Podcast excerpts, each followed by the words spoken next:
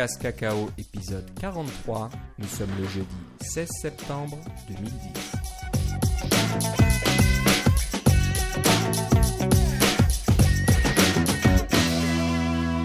Bonjour et bienvenue dans ce nouvel épisode de CocoCast Cacao. À l'autre bout du fil, euh, Philippe Casgrain est avec moi. Comment ça va Philippe? Ah, ça va bien et toi, Philippe? Ça va très bien. Euh, un enregistrement un peu tardif euh, aujourd'hui. Là, on a, on a eu des petits, un petit contretemps. On a essayé d'utiliser euh, iChat, mais ça fonctionne pas. Je sais pas. On, cherchera la prochaine fois, mais on n'a plus trop le temps. Donc, on se contentera de Skype pour euh, converser euh, lors de cet enregistrement. Et ne vous inquiétez pas, vous aurez à entendre la version enregistrée en local sur nos machines, qui est de meilleure qualité que Skype, heureusement. Heureusement. Voilà, donc euh, bah, on va commencer tout de suite euh, par les. Alors déjà, on va commencer par un petit errata euh, au sujet de l'épisode précédent.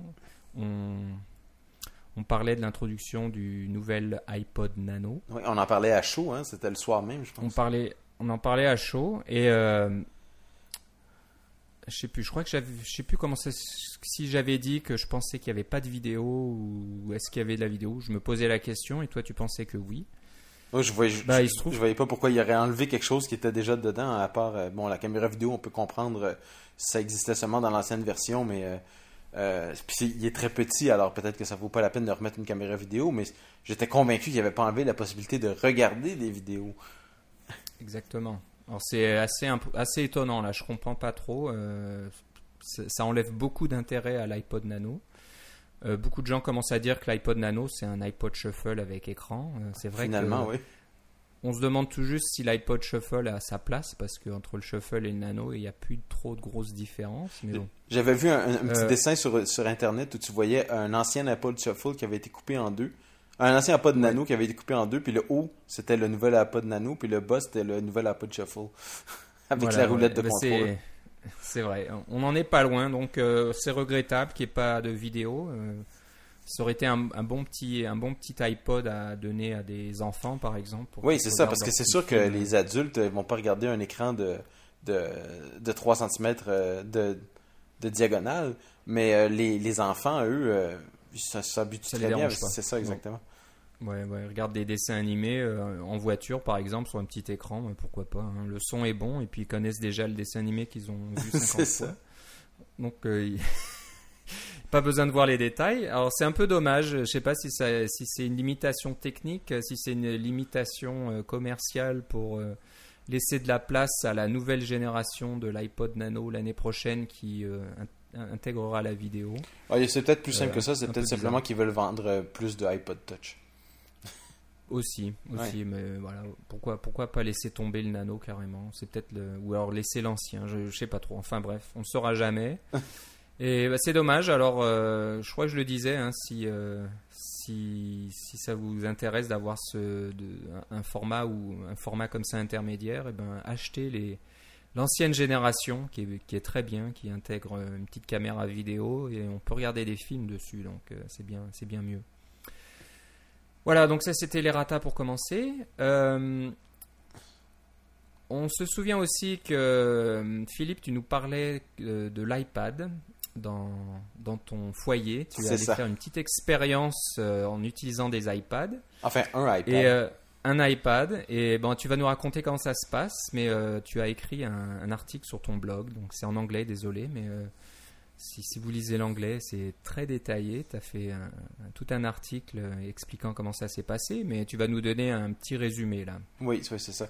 Alors, euh, j'avais acheté un iPad avec l'idée que ça pouvait remplacer un, ordinateur pour mes filles, parce que bon, me retrouver à acheter deux ordinateurs portables pour les plus grandes, je trouvais ça un peu onéreux. Alors, je me disais, ah tiens, deux iPads, c'est le prix de un MacBook, alors ça, vaudrait peut-être la peine d'essayer.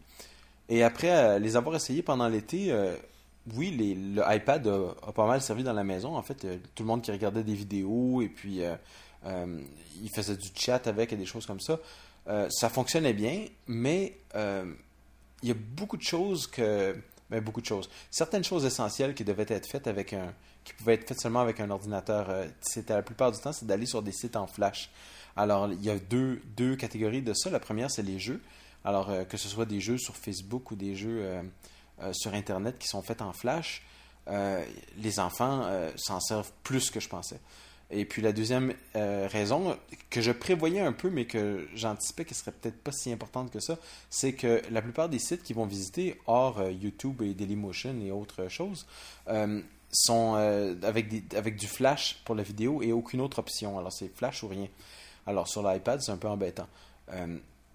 Il y a certains sites qui vendent des applications pour, pour voir leur contenu. Euh, comme euh, Crunchyroll par exemple, il y a une application gratuite avec des annonces, puis on peut payer pour avoir la, version euh, sans annonces et avec plus de contenu, mais le but, c'était pas de payer pour une application nécessairement alors que le contenu est disponible gratuitement sur Internet. donc, finalement, il y a des petits netbooks qui sont arrivés en vente. Et par vente, je veux dire 270 dollars canadiens chacun. Et j'en ai acheté un et je l'ai amené à la maison. Et ma condition pour que les filles puissent utiliser ce netbook-là, c'était bon, d'abord, il faut qu'ils l'aiment, c'est sûr, là, mais euh, la condition, c'était de ne pas utiliser Windows. Alors, je me suis dit, on va essayer d'installer euh, Linux. Et effectivement, on a installé Linux sur le premier netbook. il y a une version euh, spécifique pour les netbooks de Linux, Ubuntu Linux. Et j'ai passé quelques minutes à expliquer l'interface à mes enfants et puis à ma fille. Et puis elle a commencé. Et puis au bout de, au bout d'une demi-heure, elle était totalement confortable. Et puis, euh, au bout d'une heure, elle se rappelait même plus que c'était un nouvel ordinateur. C'est un ordinateur qui est plus petit, évidemment, c'est un netbook euh, avec un clavier plus petit. Mais bon, moi, j'ai des filles, alors elles ont des mains plus petites, ça va bien sur les claviers, ils sont très confortables. Il n'y a pas une super grosse batterie, ça dure environ 4 heures, mais c'est pas un gros problème parce que quand on est en voiture, on a des adapteurs, et puis quand on est à la maison, sont à peu près tout le temps branchés. Ça fait que aussi, comme il y a une moins grosse batterie, il est très léger et ça prend pas beaucoup de place sur son bureau. Alors, euh, en tout et partout, ben, et puis évidemment, euh, toutes les questions qu'on avait là, au niveau du traitement de texte, au niveau du flash, au niveau des navigateurs, etc., tout fonctionne super bien. Donc, euh, on en a acheté par la suite un deuxième parce qu'évidemment, la sœur jumelle voulait la même chose. Je me suis retrouvé à payer deux netbooks pour le prix de un iPad. Alors ça, ça commence à valoir la peine. Si vous si vous investiguez les netbooks euh, comme, euh, comme ordinateur de remplacement ou ordinateur temporaire ou euh, ordinateur pour des plus pour des, adolescents par exemple, je vous recommanderais ça avec Ubuntu Linux. c'est très facile à installer, c'est très facile à utiliser. Tout ce que ça vous prend, c'est une clé USB. L'interface est faite spécifiquement pour les netbooks qui ont des écrans 1024 par 600, là, donc même l'écran est plus petit que celui d'un iPad. mais l'interface graphique de Ubuntu Linux est faite en, de, de, Ubuntu Netbook est faite en fonction de ces écrans-là. Donc, c'est très économe sur, euh, sur l'espace vertical. C'est vraiment bien fait. J'ai été très impressionné. Et puis, on, peut installer des jeux, on peut installer un tas de trucs, et puis on leur donne, euh, on leur donne leur mot de passe administrateur. Et il y a même un logiciel d'installation de d'autres logiciels. Bref, ça a été un, succès sur toute la ligne et j'ai pas eu besoin de, d'installer Windows ou d'utiliser le Windows qui est intégré euh, sur les netbooks, qui est euh, Windows 7 Starter, la version de base euh, qui permet même pas de changer le fond d'écran. Bon, aucun de ces problèmes-là. Et voilà, on a deux ordinateurs de plus dans la maison qui fonctionnent vraiment très bien. Bon, bah c'était une bonne expérience, je pense. Hein. C'est vrai que vouloir utiliser du Mac ou de l'iPad à tout prix, ben, c'est pas toujours la bonne solution. C'est ça il faut d'abord regarder euh, quels, sont, quels sont ses besoins et si euh, un produit répond pas à ses besoins, ben, on l'achète pas ou on l'utilise pas. Euh, je pense qu'il y a beaucoup de personnes qui ont tendance à s'inventer des besoins parce qu'ils ont envie de s'acheter le dernier gadget. C'est ça. Mais bon, c'est vrai que toi tu récupères l'iPad, donc tu n'es pas perdant dans l'affaire. C'est ça, C'était un peu la, la, porte de sortie. Bon, c'est dommage, je vais récupérer le iPad. Voilà, mais je pense que toi tu l'utiliseras plus parce que tu, tu, travailles en dehors de la maison, tu te déplaces plus, donc c'est pratique d'avoir un iPad dans le sac et puis de, de le consulter euh, ça. à midi ou euh, pendant les pauses ou je ne sais quoi. Ouais. Mais c'est vrai qu'il faut, faut, savoir regarder ailleurs et puis il euh, faut, faut, trouver des solutions économiques et c'est vrai côté Mac, solutions économiques, il y en a toujours pas vraiment. Il y a eu le Mac Mini à un moment, mais les prix euh, ont augmenté. beaucoup. Le Écoute, je peux acheter, je peux acheter trois netbooks et demi pour le prix d'un Mac Mini aujourd'hui. Ouais, donc ça c'est bien dommage. Je crois que j'en avais déjà parlé. Donc le Mac Mini n'est plus le Mac vraiment abordable qu'il était avant. donc il reste plus grand chose. J'imagine qu'on veut rendre l'iPad euh, euh, qu'on on veut le positionner comme un, mini ordinateur euh, complet, mais on n'est pas encore là. ça, ça va venir et ça va un petit peu nous permettre de faire la transition au sujet suivant. Apple annonce la version, ou annonce, rend la version 4.2 bêta disponible pour les développeurs. Et c'est vrai que cette version ajoute des fonctionnalités qui manquaient à la version précédente, 3.2, donc pour l'iPad. Et qui est surtout, bah, une surtout, qui est, bah, une ou deux qui, qui, sont vraiment importantes dans l'utilisation d'un iPad tel qu'un ordinateur en tant que tel. Donc euh, la première, moi je pense, c'est l'impression. Oui. il y avait des petits logiciels qui permettaient de faire de l'impression, mais c'était pas intégré vraiment dans, dans le système d'exploitation et c'était un petit peu tordu. Il faut exporter les fichiers d'une application pour les imprimer ailleurs. J'ai pas vu la 4.2 encore. Toi, tu as, joué avec, Philippe? Oui, je l'ai installé sur mon iPad. Et puis, euh, j'ai. Euh, d'habitude, j'ai pas eu une bonne expérience avec les versions bêta. J'ai presque perdu, perdu un de mes, perdu mon iPod Touch euh, en installant une version bêta dessus. Alors, j'essaye de ne pas. Mais là, celle-là, c'était, il y avait trop de modifications pour dire que j'allais pas voir qu'est-ce que, que ça allait faire.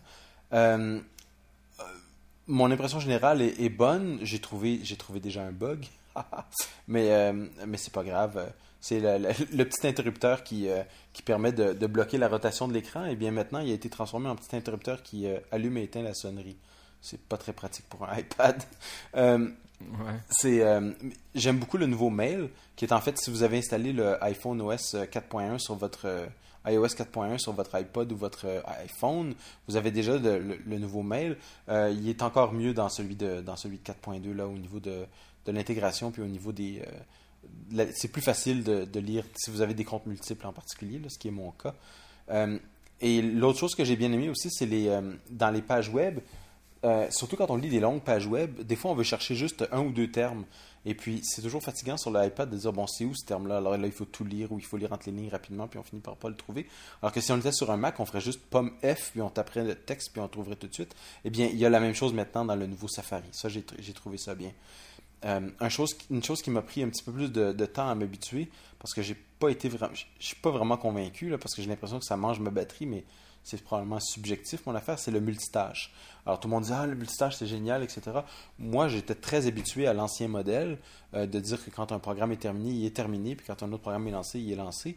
Euh, mais j'avoue que le multitâche, ce que ça fait surtout pour moi, c'est que les applications, changer d'une application à l'autre, c'est extrêmement rapide maintenant.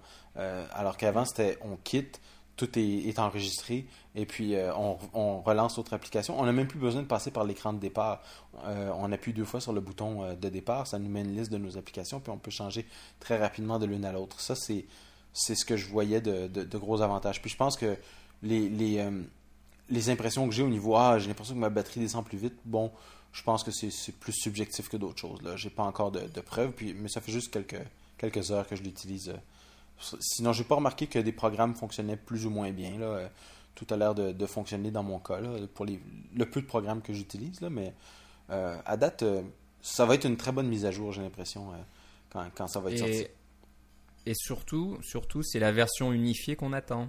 Donc, la version 4.2 sera disponible pour l'iPhone et l'iPad. Oui. au mois, de, mois de novembre. Ils annoncent au mois de novembre, oui, c'est ça au mois de novembre. Donc euh, ça va simplifier la vie à de nombreux développeurs qui devaient gérer une version 3.1.3 4.1 pour l'iPhone, une version 3.2 pour l'iPad. C'est ça.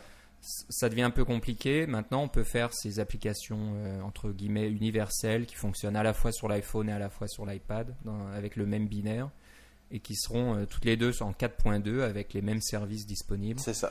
Donc le multitâche fonctionnera et les, choses comme ça. Donc, il va quand euh, même avoir des petites différences du style, euh, les, des, des, éléments d'interface, comme les fameux UI popovers dont on a parlé, qui existent seulement sur l'iPad, mais pas sur le sur l'iPhone. Mais c'est sûr que ça va, être, ça va simplifier la vie aux, développeurs. Ah oui, ça c'est sûr. Donc euh, voilà, donc euh, accès à l'impression. Le Game Center va être disponible aussi. Donc euh, quand on a un jeu qui fonctionne à la fois sur l'iPhone et l'iPad, eh ben, on peut le, le, jeu peut avoir accès au Game Center, pas obligé de faire deux versions séparées. bah voilà, donc je pense que ça va être un, un, bon, une bonne chose pour tout le monde. Une bonne mise à jour. Une bonne mise à jour pour les développeurs, une bonne mise à jour pour les utilisateurs. L'iPad arrive maintenant au niveau de l'iPhone, au niveau donc du multitâche, des dossiers, des choses comme ça. Donc ça, ça rend l'utilisation de l'iPad plus pratique et ça se rapproche plus, comme je disais, d'un ordinateur euh, à part entière. Le, seul défaut maintenant, le seul défaut maintenant que j'ai que j'ai un iPad plus pour mon utilisation à moi, c'est que je me rends compte que mes, mes, mes programmes, euh, il faudrait que vraiment que je fasse une version iPad aussi. Oui, c'est ça. c'est plus de travail. Donc voilà, faut faire une version euh, iPhone normale, une version Retina Display pour l'iPhone 4 et une version iPad. C'est un peu plus de travail pour tout le monde, mais c'est apparemment pas trop compliqué, heureusement. Donc euh, bah voilà, c'est une bonne chose. Il manque plus qu'une mise à jour de l'iPad en, en, lui-même, donc euh, du matériel pour avoir peut-être une petite euh, caméra. Et puis j'irai en acheter un.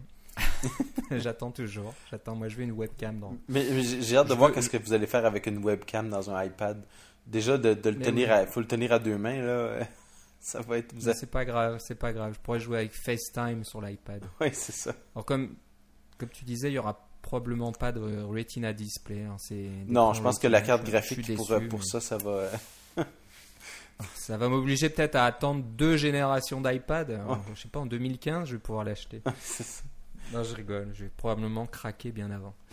Voilà, donc ça c'était euh, nouveauté côté 4.2. Euh, euh, je sais pas si elle est sous sous confidentialité, sous accord de confidentialité. Oui, elle est sur confidentialité, mais on, a, on, va mettre un lien sur le, sur le site avec euh, les dernières. Euh, les choses dont on vient de parler. Voilà. Exactement, on vous a parlé de choses publiques euh, qui sont disponibles sur le site d'Apple. Donc, on peut, comme d'habitude, on ne peut pas vous parler de détails des, des, API ou des choses comme ça si ça n'a pas été officiellement annoncé par la maison mère. Voilà, donc iOS 4.2. pour pour conclure sur le sujet, vous avez dû recevoir ce courriel vous disant de tester vos applications avec la 4.2. Donc, euh, c'est un petit peu comme ça, se passe euh, habituellement avec Apple. Quand il y a une grosse version euh, qui va bientôt sortir, on vous conseille de tester vos applications qui sont sur l'App Store avec la 4.2 pour vous assurer que le jour où la 4.2 sort, votre application fonctionne toujours et ne crache pas méchamment.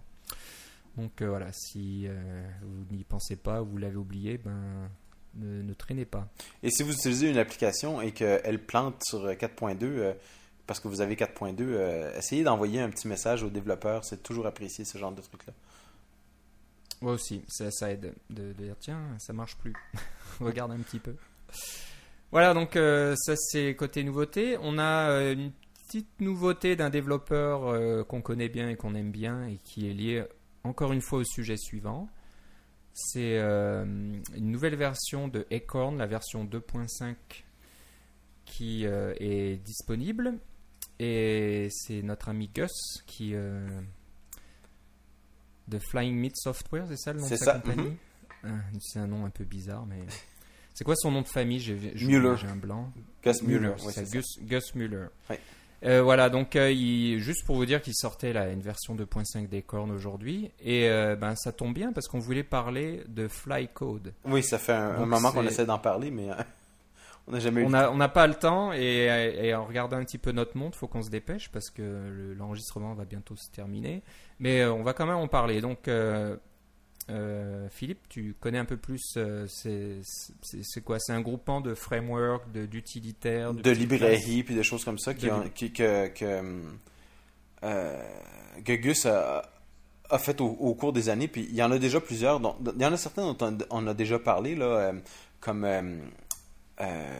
bon, les, je sais pas, on a parlé de JS Talk, alors ça fait partie de ça fait partie de ça. Euh, et puis des, des choses euh, au niveau de la programmation en Lua, par exemple.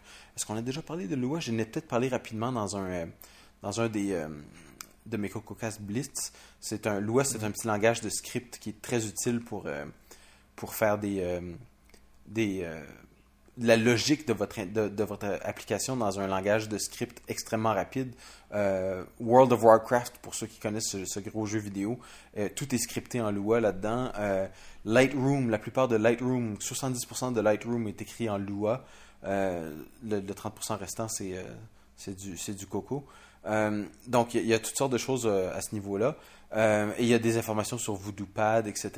Et celui que je cherchais, c'est FMDB, mais je ne le vois pas. Il doit être caché un peu plus bas. Il y avait un, une petite librairie que, que Gus avait écrit pour parler à des, bases de données SQLite, qui était mais en Objective-C. Alors ça doit être là-dedans, c'est juste que je ne le vois pas au, au, niveau du haut. bref, toutes sortes de trucs intéressants à regarder. Et puis, c'est entretenu de façon, euh, de façon régulière. Il y a souvent des nouveaux commits, etc. Là, allez faire un tour pour voir euh, Flycode. Oui, donc euh, c'est sur GitHub. Oui. c'est sous le compte de, de Gus, donc c'est Cgus. C'est Gus. Flycode. C'est Gus, pardon. Voilà, donc c'était un petit, petit, petit coup de chapeau là pour Gus et sa nouvelle version et son, son code à, à regarder. Oui. Le, le, gars, le gars est plutôt bon. Hein, quand vous voyez les applications qu'il écrit, euh, c'est assez impressionnant. C'est des gros, gros trucs. Donc, euh, et puis, bravo. Il, est euh, tout seul. Oui. Et puis, il est tout seul, ouais. Puis justement, parlant que ces affaires sont sur GitHub, ça nous amène au prochain sujet, c'est ça? Ouais, on est fort. On je crois qu'on les a, les, les, a mis en ordre d'une bonne façon aujourd'hui. Donc, tout s'enchaîne avec facilité. C'est bien, on devient presque professionnel. Euh, donc, le, le, le, parlant de Git et de GitHub, ben, on va parler d'un nouveau client pour Git sur le Mac qui s'appelle Gitbox. Alors, c'est un ami de Russie qui fait ça. Mais il habite à Paris, apparemment. Fait Ah oui, il habite à Paris. Et euh, attendez, je veux donner son nom. Euh, où est-ce que je l'ai vu? C'est Oleg Andreev. Oleg Andreev, voilà. Donc, bravo. C'est bien de faire des les clients. Tu l'as utilisé un petit peu, Philippe. Je l'ai utilisé un petit peu. Alors, pour la petite histoire, c'est que vous savez qu'on vous a déjà parlé du contrôle des versions et puis qu'on vous recommandait souvent à Mercurial. On a parlé de Murky, on a parlé de Mac HG, etc. Euh, on a parlé de Bitbucket. J'ai mis du code sur Bitbucket. Euh, mais euh, disons que dans les derniers six mois, ça devient un peu plus difficile pour moi de, de, de, de tout faire sur, avec Mercurial, etc. Parce qu'il y a Mercurial est un petit peu limité dans certaines affaires. C'est encore superficiel, c'est encore celui que je, recommande. Mais le fait est que, au niveau de la collaboration avec d'autres personnes, euh, c'est pas mal Git qui a gagné euh, cette, bataille-là. Euh, entre Bitbucket et GitHub, on a l'impression de, voir deux mondes maintenant. C'est plus facile de, beaucoup plus facile de collaborer sur, sur GitHub. Et puis, presque tout le monde est sur GitHub maintenant il y en a plusieurs comme moi qui ont, qui ont les deux, qui ont GitHub et Bitbucket, puis tiennent des comptes sur les deux, mais le fait est que la, plupart du monde maintenant sont sur GitHub. Euh, enfin, les nouveaux projets, là, ça, s'en va pas mal sur GitHub. Donc, ça vaut la peine d'apprendre Git, apprendre à utiliser Git pour euh, vos, contrôles des versions. Si vous avez utilisé, commencé à utiliser euh, Mercurial, les, les, principes de base sont exactement les mêmes. Les commandes sont un petit peu différentes, c'est un petit peu je, dis souvent, il y a souvent plus, il y a plus de façons de se tirer dans le pied avec Git qu'il y en a avec, euh, avec Mercurial. C'est pour ça que je recommande encore Mercurial pour les, ceux qui commencent ou qui, qui veulent euh, avoir quelque chose de simple et de fiable. Mais euh, Git, ça vaut la peine de, de l'apprendre, de passer un peu de temps, puis d'aller faire. Mettez des projets sur GitHub si vous en avez, et puis de, de, de retirer des projets sur GitHub. Et c'est là que, que j'ai trouvé mais c'est pas sur GitHub que j'ai trouvé Gitbox, mais j'en ai entendu parler. Et euh, on peut intégrer Gitbox avec GitHub parce qu'il y a une interface euh, de push et de pull. Donc on peut faire des. Euh, des tirer des versions plus récentes et pousser des versions plus récentes sur un serveur autre, que ce soit GitHub ou une autre affaire, ou même localement sur votre disque. J'ai trouvé que l'interface était bien en général, simple. en fait, peut-être même un petit peu trop simple parce que l'autre client qui est sur le Mac euh, il s'appelle GitX. On pourra en parler dans une autre euh, dans un autre podcast, là, mais euh, GitX permet de faire un certain nombre de choses peut-être un peu plus facilement, mais Gitbox est, plus, plus Mac, je dirais, dans sa façon de fonctionner, et, est aussi plus simple. C'est la, c'est la, un peu la différence qu'il y avait entre, entre, entre Mercurial et, et Git vous l'avez entre Gitbox et, et, Git. Euh, ça en fait juste assez pour pas trop se tirer dans le pied, en fait. C'est ça la, grosse différence. C'est ça que j'aime beaucoup de, Gitbox. Il, fait. Euh, il vous met des barrières sur les choses que vous ne devriez pas essayer de faire euh, sans savoir exactement ce que vous faites. Une interface très simple, juste une fenêtre, euh, faire la liste de, tous vos, euh, de tous vos commits, etc. Euh, le petit défaut que je lui trouve, c'est qu'on ne peut pas voir les, les différences ou, ou, inspecter les différences entre différents fichiers directement dans le programme. Il faut automatiquement passer par File Merge, le, le, programme de contrôle, pardon, le programme de comparaison qui vient avec Xcode.